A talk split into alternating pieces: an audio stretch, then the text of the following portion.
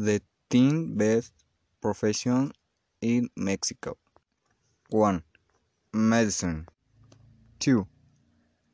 Electronics and automation. 3. Environmental sciences. 4. Marketing. 5. Business and commerce. 6. Accounting and inspection. 7. Mathematics. 8. Construction and civil engineering. 9. Metallurgical engineering. 10.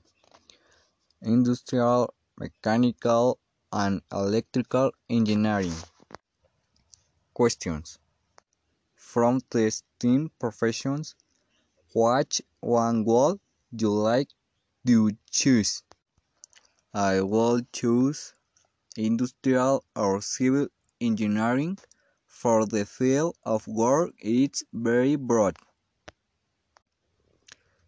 From STEM profession which one wouldn't you like to choose? I would not choose medicine because I am afraid of blood.